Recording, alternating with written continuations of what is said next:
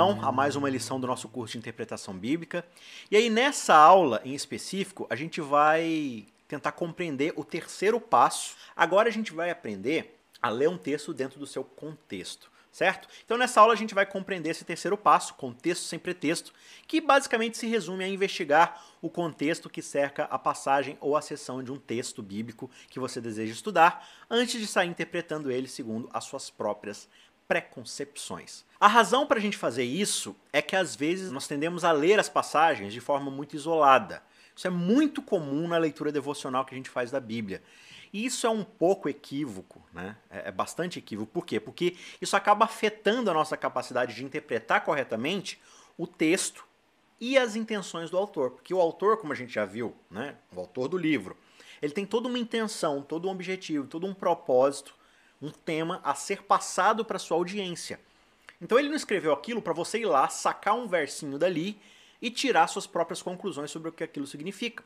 Então, para a gente evitar isso, a postura adequada é exatamente dar uma olhada atenta a tudo que está ao redor da passagem e extrair informações que nos ajudem a dar sentido e direção à nossa interpretação. Uma outra razão para esse passo é que, por diversas vezes, os autores bíblicos eles costumam agrupar temas e tópicos relacionados, ou seja, eles vão colocando os, os tópicos em sequência justamente para incrementando. A ideia. Paulo faz isso extensivamente, né?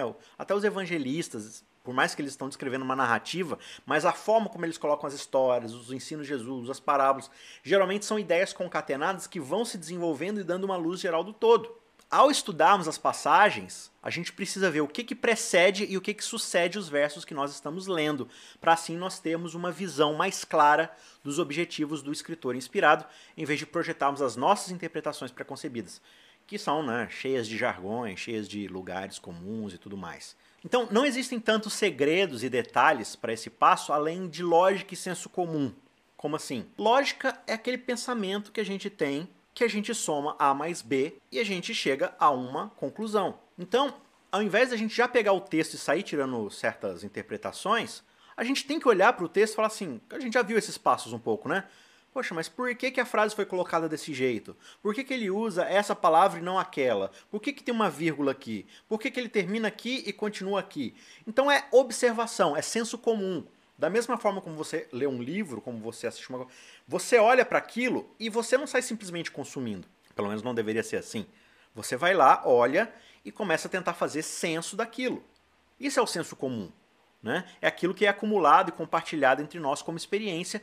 E claro, isso é um pouco diferente do viés, mas também se mistura um pouco com o viés. Mas o senso comum, você vai usar ele depois que você usar essas ferramentas que vão afastar um pouco o nosso viés. Então, é senso comum no sentido daquilo que a gente aprende em língua portuguesa, daquilo que a gente aprende na conversação, né? Quando alguém te fala alguma coisa, você não isola um pedaço daquela fala e tira uma conclusão que a pessoa não quis dizer. Né? Ninguém gosta de ter a sua fala tirada de contexto e usada de qualquer jeito.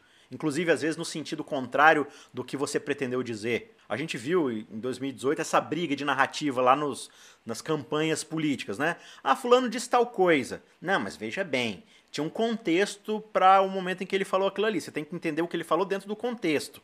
Então a gente sempre defende alguma coisa dizendo que tem um contexto por trás daquilo. Mas parece que a gente não tem essa mesma preocupação quando é o texto bíblico. Ah, tal aplicação para o texto é essa daqui. Não, mas veja bem, você tem que olhar e tentar ver qual que é o contexto de quando isso foi dito. Não, a gente simplesmente não faz isso. A gente está vendo aí essas semanas que se passaram aí, toda essa questão aí do, do reality show famoso aí, da, da, emissora de TV famosa, né? Que dá o que falar lá no Twitter. E às vezes eu tô lá passando no Twitter e aparecem essas discussões e vira e mexe, o tema da discussão é essa. Não, fulano de tal falou isso. Não, mas veja bem, isso foi editado. Se você ver o vídeo completo, você vai ver que ele falou assim, assim, assim, tinha um contexto. Então isso é senso comum dentro da nossa experiência de vivência, a gente não fica tirando as coisas que as pessoas falam do contexto. Se a gente fizer isso, vai ser uma bagunça a nossa comunicação. Então a gente tem que ter essa noção, tem que ter essa frieza, essa calma, essa paciência de olhar para o texto bíblico e falar assim: tem um texto aqui, ele tem uma lógica. O autor, ele dispôs as palavras, as letras, a construção da frase, da sentença, da oração, porque ele tinha um propósito. Então tem que buscar tentar entender essa lógica. Portanto, ao ler a Bíblia, evite estudar versos isolados. Essa dica serve como um todo para qualquer tipo de abordagem da Bíblia. Busque pensar contextualmente. Ou seja, procure ver onde o assunto daquele verso começa e onde ele termina. Basicamente é isso que significa examinar o texto em seu contexto. Essa que é a ideia, basicamente, não tem sim tantos segredos, tantas coisas. A gente vai falar um outro ponto mais aqui, mas não tem tantos segredos em relação a isso. Você olha para o texto bíblico e você observa, poxa, eu estou lendo um verso. O que, que vem antes desse verso? O que, que vem depois? E aí você volta a fazer aquelas perguntas que a gente já aprendeu no módulo anterior, né? Quem é que está escrevendo? Para quem? Por quê? Em que unidade literária ele está inserido? Onde foi escrito? Quando? Aquelas mesmas perguntas. Você é um jornalista, você é um investigador, você está tentando extrair a verdade daquele livro, daquele trecho. Né? E não é porque você está lendo um versinho só que esse versinho não tem todas essas perguntas a serem respondidas. Então, a frase está ali. Por que, que essa frase foi dita? Quem é que disse? Aí você vai ter que começar a voltar à leitura para poder responder essas perguntas, porque só o todo vai conseguir te fazer responder essas perguntas. E aí, tendo isso em mente, vai ser mais fácil manter o nosso viés, aquele viés interpretativo, um pouco mais afastado da nossa leitura e da nossa interpretação do texto bíblico. Ignore completamente as divisões de capítulos e versículos e também, em geral, aqueles subtítulos que dividem as partes do livro. A gente já comentou um pouco sobre isso né, anteriormente. Esses recursos eles foram criados bem posteriormente à escrita bíblica. Os autores bíblicos não dividiram o seu texto, a sua escrita, em capítulo e versículo. Quando você escreve uma carta, você não faz isso. Essa ideia de capítulo é uma coisa extremamente moderna. E foi só lá no século XIII, ou seja, nos anos de, 19, de 1300 ali, que a Bíblia passou de fato a ser dividida em capítulos e versículos. Sendo assim, essa divisão ela está mais perto de nós do que dos autores bíblicos, em termos de época. E aí você fala assim, tá, mas então o capítulo e o verso não, serve para nada? Claro que serve. Só que a utilidade deles é meramente em termos de localização geral de certas áreas da Bíblia. Só que isso não é completamente confiável na hora da gente estabelecer o contexto, onde começa o assunto, onde termina. Às vezes vira o capítulo e o assunto continua. Às vezes vai acontecer de o assunto terminar e já começar um outro assunto antes do capítulo virar. Igual, por exemplo, esses dias a gente estava discutindo uh, Isaías 53. Isaías 53 é um capítulo muito famoso da Bíblia que fala do servo sofredor. Mas esse pedaço, essa perícope, esse assunto começa no final do 52. Ali ele já começa a falar dessa sessão do servo sofredor. Então você tem que ler o finalzinho do 52 antes de começar o 53 mas foi totalmente arbitrário. O cara colocou ali, descreveu, mas por quê? Porque a ideia é te ajudar a localizar aquela porção da Bíblia. É só para localização, para você chegar num determinado ponto. Então, assim, eu lembro de um, de um GPS antigo que eu tinha, um, um pouco mais analógico, ele, não tinha Wi-Fi nem nada, assim, você baixava o mapa dentro dele e ele não tinha atualização, não tinha nada, ele era daquele jeito, ele só tinha um sinal de satélite mesmo. E eu lembro que, assim, quando eu utilizava ele, ele só dava mais ou menos, assim, o rumo geral. Várias vezes, assim, ele me mandou entrar em contramão, sabe? Tipo, errava completamente. Tá, aí pode ser desatualização mesmo, tudo bem. Mas várias vezes ele chegava, às vezes, numa rua, que eu, eu colocava o endereço lá, ele chegava na rua que eu coloquei, mas ele não achava o número. Eu parava exatamente onde ele mandava eu parar, aí eu olhava e falava assim, não, mas não é o número isso aqui. Aí às vezes eu tinha que voltar, voltar, voltar. Às vezes era do outro lado da rua, tinha que sair voltando, voltando, voltando, voltando, voltando até achar. Aí o que, que acontece? Aí você precisa começar quais são as características do lugar que eu estou procurando? É amarelo? Como é que é a cor do portão e tal? Aí você vai olhando ao seu redor para poder se contextualizar no trânsito, no lugar que você precisa chegar. Então os capítulos e versículos eles funcionam dessa mesma forma. Eles te ajudam a você ir até o ponto que você quer chegar. Mas quando você chegar lá, aí é uma outra história. Aí você vai com calma analisar o texto corrido para checar de fato perícope da qual ele faz parte, onde o assunto começa, onde ele termina, enfim. Um versinho por si só ele não é uma verdade universal. Ele tem um contexto na qual ele está inserido mais amplo que vai dar o sentido de fato para essa verdade. A última dica, antes da gente ir para a prática aqui então, de como analisar contextualmente um, um verso, seria o cuidado com as próprias regras gramaticais da nossa língua que formam o sentido das palavras a partir da sua morfologia, dentro de uma sintaxe. Sim, eu sei, eu sei, isso é chato para caramba. Eu mesmo tive muita dificuldade com isso na escola. Esse negócio de sintaxe, análise de oração, né, de ficar analisando ali, papapá, mas isso é, de certa forma, importante. Você não precisa ser tão meticuloso assim, a não ser que você queira de fato se tornar um especialista naquilo. Mas existem alguns pontos aqui que precisam ser observados, e eu vou falar um pouquinho sobre eles. Eu vou passar bem rápido, eu não vou me detalhar tanto nessas questões, E no PDFzinho de estudo vai vai estar tá ali a colinha e tal para você dar uma olhadinha, estudar com calma. Mas a ideia é que você tenha um panorama geral só para ter noção de como isso funciona. Então, o detalhe aqui consiste em prestar, prestar atenção no quê? O texto ele é constituído de uma oração. Oração é uma frase, né? uma sentença. E essa sentença tem verbos, pronomes, adjetivos, advérbios, conectivos. Então, prestar atenção em como a frase é construída também ajuda a gente a entender o contexto geral daquele bloco, daquele verso, do livro em geral. Eu vou destacar dois aqui que eu julgo ser talvez dois dos mais relevantes. Todos eles são relevantes, mas esses dois aqui são dois pontos dos que mais atrapalham o nosso viés, ou é, influenciam o nosso viés de interpretação quando a gente os ignora. Então, primeiramente, os advérbios. O que, que são advérbios? Os advérbios são palavras que indicam circunstância e a intensidade do verbo. Né? Então veja, uma coisa é você dizer assim, ó, aquela pessoa caminha. Outra coisa completamente diferente é você dizer, aquela pessoa caminha devagar. Tem diferença ou não tem dessas duas frases? Então a intensidade do verbo caminhar é intensificado ou diminuído pelo advérbio. Qual advérbio? Devagar, certo? Poderia ser rápido, poderia ser velozmente, mas enfim, o advérbio vai te ajudar a entender a intensidade. Por que, isso é importante? Porque quando você vai ler o texto bíblico, os autores utilizam advérbios. Então você olha para aquele texto e você vai começar a ter uma noção se o autor ele está querendo super enfatizar, dar uma intensidade naquilo ali, ou se ele está querendo dar mais uma relaxada, se ele está aumentando a cadência do texto, se ele está diminuindo, né? Então a forma como ele vai lidar com certas descrições vai depender desses advérbios que ele está utilizando ali para formar a sua sentença.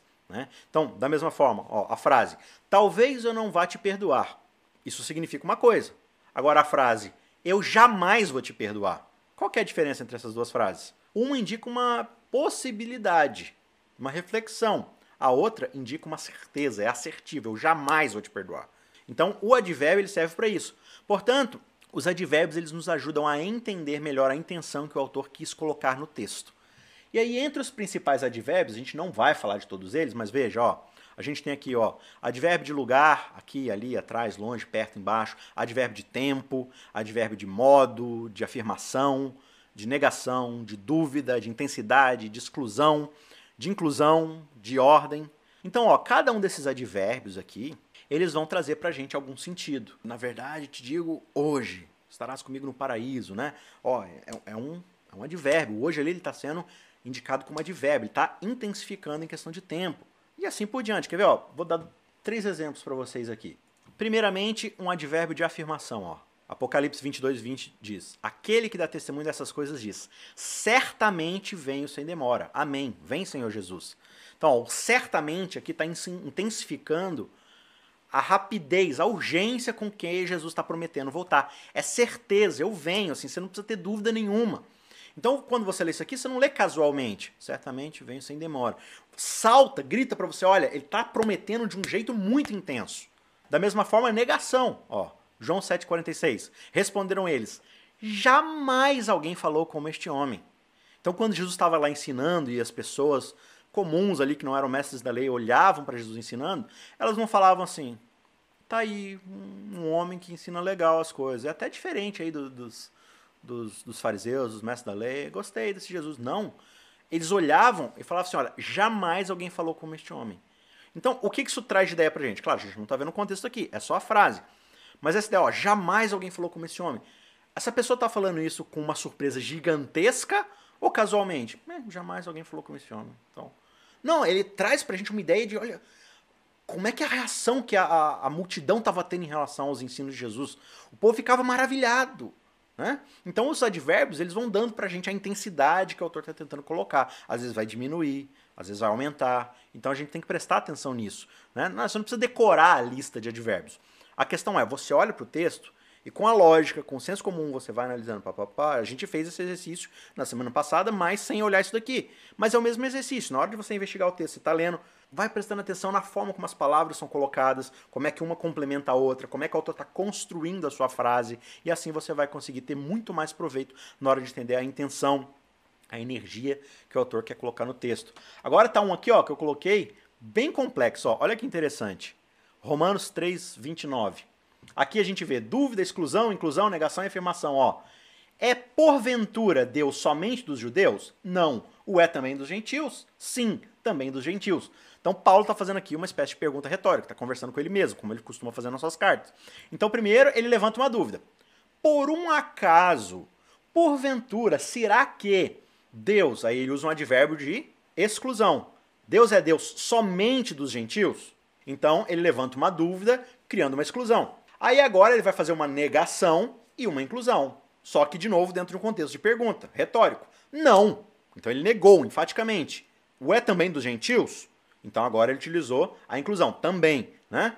Sim, afirmação, também dos gentios. Então ele usa o mesmo advérbio, também, incluindo, mas usando sim para confirmar. Então você vê isso daqui, você percebe que ele está fazendo uma construção de uma frase, com todos esses advérbios. Igual, igual eu falei, você não precisa sair decorando tudo. A tabelinha está aí para te ajudar, para você dar uma olhada, só para se familiarizar e tudo. Mas é esse senso comum de você olhar e falar assim, cara, cada uma dessas palavras tem um significado. Ela não tem o significado que eu quero dar. Ela tem um significado que se usa. Então, o autor ele tem uma intenção quando ele está escrevendo as coisas do jeito que ele está escrevendo. Se ele quer dar mais energia, se ele não quer, enfim.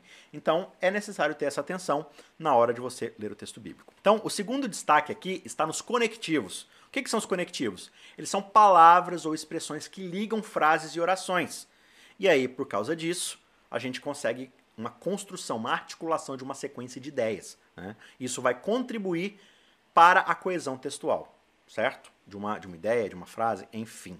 Na prática, vamos ver como é que isso funciona? Ó, então, os conectivos. Aqui está, de novo, uma lista extensa de conectivos.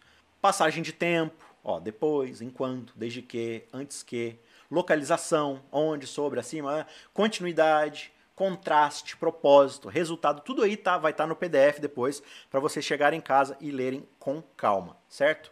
É, mas ó, resultado, exemplo, conclusão, explicação, condição, concessão, atuação, comparação, destaque. Tudo isso, cada uma dessas expressões, dessas palavras, elas ajudam a gente justamente a dar o sentido que a gente quer dar para a frase. E eu acho, gente, que isso, esse, essa ideia dos conectivos é uma das coisas mais vitais e importantes para a interpretação correta do, do contexto bíblico. Um exemplo aqui de contraste, certo? Então, conectivo de contraste, ó. Salmo 78, 9. Os filhos de Efraim, embora. Então, embora é um conectivo de contraste. Embora armados de arco, bateram em retirada no dia do combate. Então, o que, que o autor do Salmo está dizendo aqui? Ele não está simplesmente dizendo que os filhos de Efraim fugiram da batalha. Ele está dizendo o seguinte: olha, os filhos de Efraim, aí você inverte aqui a oração. Os filhos de Efraim fugiram do combate, bateram em retirada no dia do combate, embora, aí você pode substituir embora pelo quê? Mesmo que ainda que eles estivessem com arco. Aí você pensa assim, o que é o arco? O arco e flecha, ele é uma arma de tiro à distância. Então você atira lá de longe, você não está na frente de batalha. Então ele falou assim, olha, mesmo que eles estivessem com um arco lá atrás, atirando de trás, eles foram covardes e fugiram da batalha. Então, olha como é que isso lança pra gente uma ideia mais profunda do que essa frase significa. Eles foram tão medrosos e tão rebeldes, eles não confiaram em Deus, que mesmo estão lá atrás, atirando flechinha de longe, com muito mais proteção dos guerreiros que ficam na frente de combate, eles ainda assim abandonaram a batalha. Então, esse conectivo ajuda a gente a construir essa frase. Um exemplo aqui de conclusão, esse é um dos meus preferidos. Romanos 12, 1. Rogo-vos, portanto, irmãos, pelas misericórdias de Deus, que apresenteis o vosso corpo por sacrifício vivo, santo e agradável a Deus, que é o vosso culto racional. Então, olha só que legal. Ele está dizendo o seguinte: olha, rogo-vos, portanto, irmãos. Portanto, pode ser substituído por pois. Rogo-vos por causa de. Aí você olha e fala assim: peraí, portanto, é um conectivo de conclusão. Se é uma conclusão, significa que ele desenvolveu uma ideia antes. Introdução, desenvolvimento, conclusão. Se ele está concluindo, por que, que eu estou lendo esse verso como se não tivesse nada antes dele? Aí eu já quero descobrir aqui o que, que é culto, o que, que é racional, o que, é agradável, o que, é sacrifício vivo, o que, é apresentar o corpo como sacrifício vivo, o que, que é.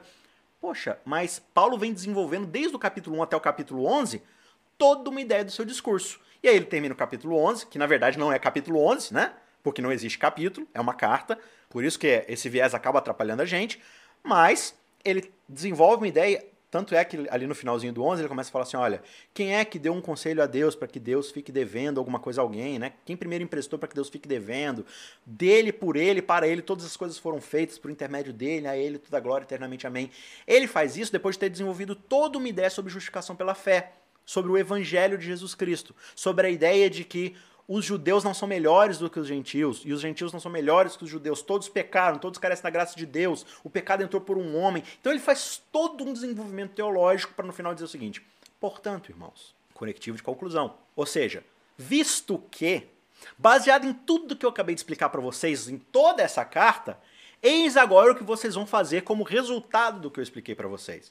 Conectivo de conclusão. Então você percebe como é que olhar para isso daqui e ignorar que tem um portanto no meio da frase já vai te levar para interpretações completamente equivocadas se você não considerar todo o contexto que vem antes. Então essa é a importância de você ficar de olho na sintaxe do texto.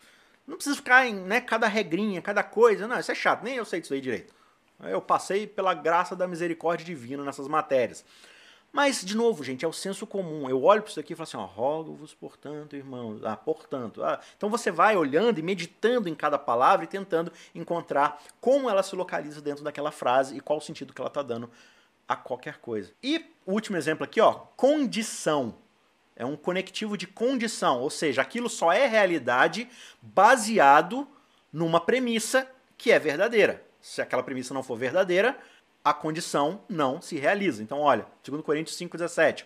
E assim, se, o se é um conectivo de conclusão, de, de condição. Se alguém está em Cristo, é nova criatura. As coisas antigas já passaram, é isso que se fizeram novas. Então, alguém só é nova criatura se uma premissa for realizada. Qual premissa é essa? Qual condição é essa? Alguém estar em Cristo. Se alguém não está em Cristo, logo não é criatura. O logo aqui também é um conectivo. Se alguém está em Cristo, é nova criatura. Então esse C faz diferença. O C vai ajudar a gente a ver, por exemplo, quando a gente quer, às vezes, pegar certas promessas bíblicas e a gente ignora o se. Às vezes são promessas condicionais. Se desviares os teus pés de profanar o sábado, se tratares o, o oprimido com justiça, com honestidade e tudo mais, então. O então é outro conectivo, né? É um conectivo de uma ideia que vai se tornar realidade. Então te farei cavalgar sobre os altos da terra, habitareis na casa do pai Jacó, por a boca do Senhor disse. Né? Então, são condicionais ali, tudo isso são conectivos. Então, quando a gente observa esses pontos, eles vão ajudar a gente a ter uma noção melhor. Então, eu acho muito engraçado, várias vezes, a gente pega a caixinha de promessa e lá só tem aquele versinho, e o versinho começa assim: pois tal coisa, tal coisa, tal coisa, tal coisa. Aí você lê aquilo ali como se ele fosse um verso isolado. Mas espera aí, se tem um pois, ele está se remetendo a algo que já foi dito. Onde está essa coisa que foi dito?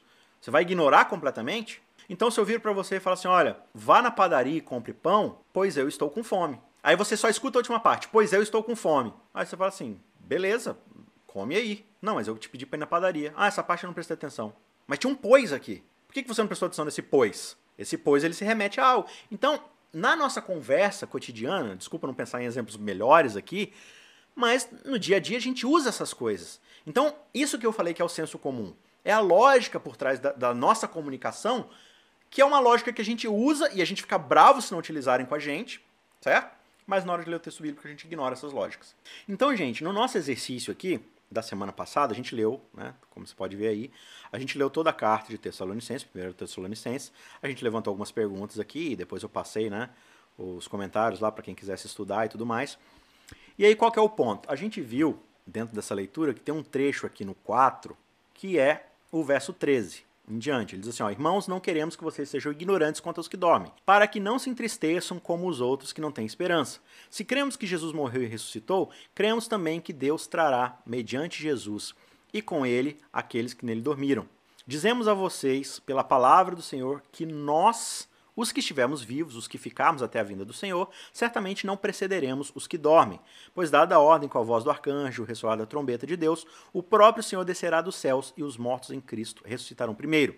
Depois, nós, os que estivermos vivos, seremos arrebatados. E aí, muita gente lê esse texto aqui e fala assim: ah, Paulo está falando de arrebatamento. Né? Aí o cara só lê esse verso aqui: ó. Depois, nós, os que estivermos vivos, seremos arrebatados com eles nas nuvens para encontro com o Senhor nos ares e assim estaremos com o Senhor para sempre. Viu? Esse verso aqui está claramente na Bíblia falando sobre arrebatamento secreto. Porque tem a palavra aqui, ó, arrebatados. Espera aí, ó, mas ó, conectivo temporal. Aqui, ó, depois.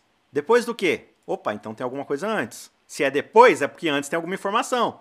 Depois, nós os que estivermos vivos, seremos arrebatados com ele nas nuvens para encontro com o nosso Senhor nos ares. E assim estaremos com o Senhor para sempre, console uns aos outros com essas palavras. Então veja, aqui a gente já começa a fazer uma análise do texto, que já vai começar a perceber que a gente precisa de mais contexto para interpretar essa frase aqui. Então olha que legal, se você, a gente leu todo o livro aqui, mas se você voltar um pouco aqui no próprio capítulo 4, ó, aí ele começa a falar sobre a necessidade do amor fraternal, ensinando e amando uns aos outros, viver uma vida tranquila trabalhando, cuidando dos próprios negócios e tudo mais. No capítulo anterior, ele fala sobre suprir a necessidade que eles têm por causa da tribulação que estão enfrentando, certo?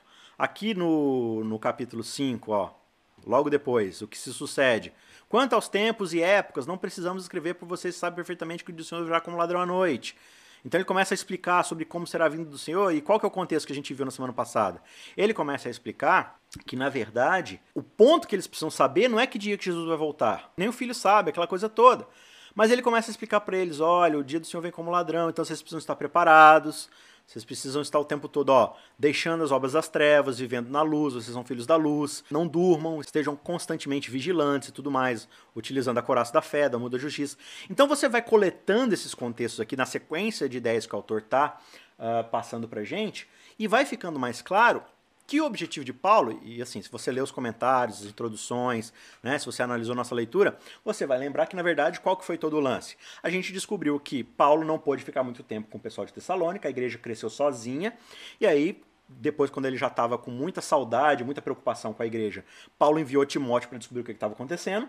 Timóteo voltou e disse para Paulo que a igreja estava forte, estava firme, estava pregando o evangelho, mas que eles tinham algumas dúvidas. E dentre essas dúvidas, uma dessas dúvidas era o quê? Olha, Paulo, muitos estão morrendo e eles estão com receio de que essas pessoas, por terem morrido, não vão ver Jesus. Então, Paulo gasta essa carta, dentre outras coisas, para encorajar eles, dizendo o seguinte: olha, os que morreram vão estar tá com a gente no céu tanto quanto os vivos. Esse é o ponto de Paulo. Ele termina dizendo: olha, esse, esse pedaço, console-se uns aos outros com essas palavras. Ou seja, vocês não precisam ter medo, vocês não precisam se desencorajar. E aí, com essa ideia de que Jesus vai voltar um dia, ele fala assim: ó, mas não é porque Jesus vai voltar que vocês devem viver de qualquer jeito. Ah, ele vai voltar, então assim, quando ele voltar, aí a gente pega e, e começa a viver o que precisa viver como cristão. Não. Ele fala: olha, vivam de forma santa, em bom procedimento, abandonem a idolatria e a promiscuidade sexual de vocês. Muitos aí estão vivendo promiscuidade sexual, não, não se transformaram pela conversão do evangelho, ainda vivem os maus caminhos de antigamente. Outros vivem como se não tivessem esperança, mas não, Jesus vai voltar e tal. Então você começa a ler o contexto e perceber que ele, a ideia de Paulo nunca foi estabelecer uma doutrina sobre arrebatamento. Ele está falando de esperança, de encorajamento para que eles tenham fé suficiente para permanecer firme diante de toda a perseguição que eles estão passando ali em Tessalônica. Um outro pedaço aqui também, que é muito comumente utilizado na má interpretação, está aqui em 1 Tessalonicenses 5, no próximo capítulo. Está aqui no verso 22, ó. Afastem-se de toda forma de mal. Algumas versões colocam abstenham-se de toda aparência de mal. Aí você fica assim, não, aparência do mal é tal lugar, é, é lidar com tal pessoa. Você não pode conversar com tal pessoa porque ela não é crente na fé. Então, você está se unindo é, em algo que pode ser interpretado como aparência do mal. Ou se você for ir a um shopping, em um tal lugar, lá um lugar as pessoas são assim acessadas, aparência do mal. E aí você pode pegar essa ideia de aparência do mal, ou de forma de mal, e projetar nisso que você bem entender, que a aplicação sempre vai concordar com você. Porque aquilo que você estabelecer como aparência de mal, como forma de mal, é aquilo que você não pode lidar. E aí é só você estabelecer coisas que você já não concorda mesmo, e aí as pessoas que se virem para acompanhar. Mas, de novo, tem uma, toda uma ideia aqui. E essa ideia já está aqui para gente dentro do contexto dos versos anteriores. Ó. O que está acontecendo aqui? Ó? Uma simples leitura ao redor do texto já vai mostrar para gente a ideia que o apóstolo quer transmitir. Aqui nos versos 19 e 20, ó, ele exorta para que os membros daquela igreja não anulem o trabalho do Espírito Santo, desprezando o dom profético, que pode vir a se manifestar entre eles. Então, ó, o que, que ele diz aqui? Ó? Não apaguem o espírito. Como é que vocês não vão apagar o espírito? Não tratem com desprezo as profecias. Então, o jeito de apagar o espírito é você dizer que não tem profeta, ignorar toda a voz profética que aparece, simplesmente porque você né, não está confiando no Espírito Santo. Então, ó, ele diz aqui nos versos 19 e 20, ó, exortando os membros da igreja para não anular o trabalho do Espírito Santo, desprezando o dom profético, que pode vir a se manifestar ali entre eles. E aí no verso 21 aqui, ó, o apóstolo recomenda que eles julguem essas profecias e fiquem com aquilo que esteja coeso com a revelação que já receberam. Ó. Não tratem com desprezo as profecias. Verso 21. Ponham à prova todas as coisas e fiquem com o que é bom. Então, ó, o verso 21 começa com um mas. Então, mas, ou seja, baseado no que eu acabei de falar, ó, não tratem com desprezo as profecias, mas ponham à prova todas as coisas e fiquem com o que é bom. Que todas as coisas são essas? As profecias. Ele está falando aqui das profecias, é a ideia que ele está construindo desde o começo do 19. Não apagam o espírito, não tratem com desprezo as profecias, mas ponham à prova todas as coisas. Que coisas são essas? Profecias, o dom profético. E fique com o que é bom. Se você vai ficar com aquilo que é bom, das profecias que estão sendo declamadas, orientadas dentro da comunidade, o que, que você vai fazer com aquilo que não é bom nessas profecias? Vocês vão se afastar de tudo aquilo que tem forma de mal. Se alguma coisa não é coerente com a escritura, se contradiz algo que já foi ensinado pelos apóstolos, pelos profetas antigos, pela revelação, pelas escrituras, vocês vão descartar e se afastar dessas coisas. Vocês vão exortar. Então, olha que interessante esse ponto aqui. Como a gente pode notar aqui, né? Esse tudo aquilo está diretamente ligado a essa exortação como um todo. Claro que não é preciso dizer que a Bíblia aqui possui outras passagens para lidar com coisas que o mundo oferece para gente, né? De consumo, de tentação, de perdição, enfim.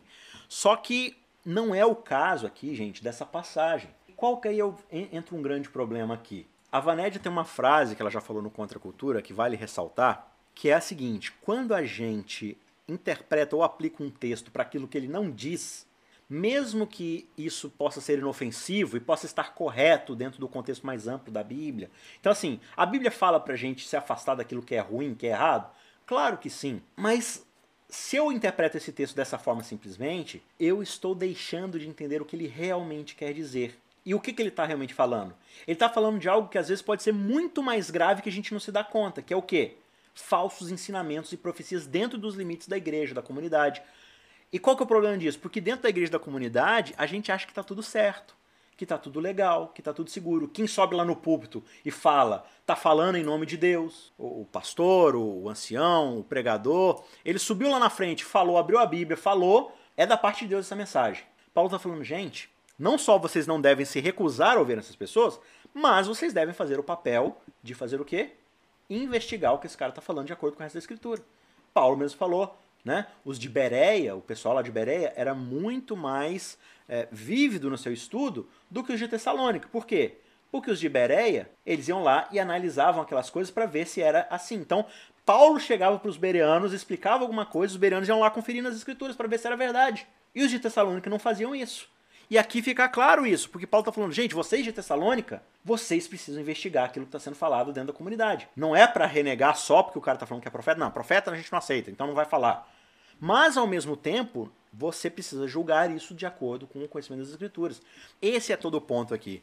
Quando a gente aplica isso só a coisas erradas fora da igreja, a gente deixa de perceber de fato o que o texto está exortando a gente a fazer, o que Paulo está exortando Tessalônica e, consequentemente, o cuidado que a gente precisa ter. Não é só porque algo é ensinado dentro dos limites da igreja que esse algo é verdadeiro, que esse algo é correto. Essa é a importância de a gente, de fato, investigar alguma coisa dentro do seu contexto. Fim das contas, leia com muita atenção e paciência. Tente entender a intenção do fluxo do pensamento do autor da porção em questão.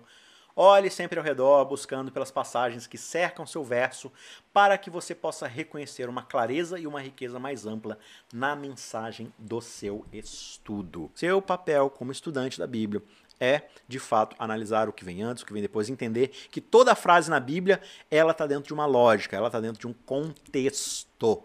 E contexto é você, de fato, analisar o que vem antes, o que vem depois, o que agrega no fluxo do pensamento do autor. Analisado esse fluxo, analisada essa ideia, aí você pode partir para os próximos passos, tá bom? Agora, gente, eu quero ver com vocês alguns exemplos, outros.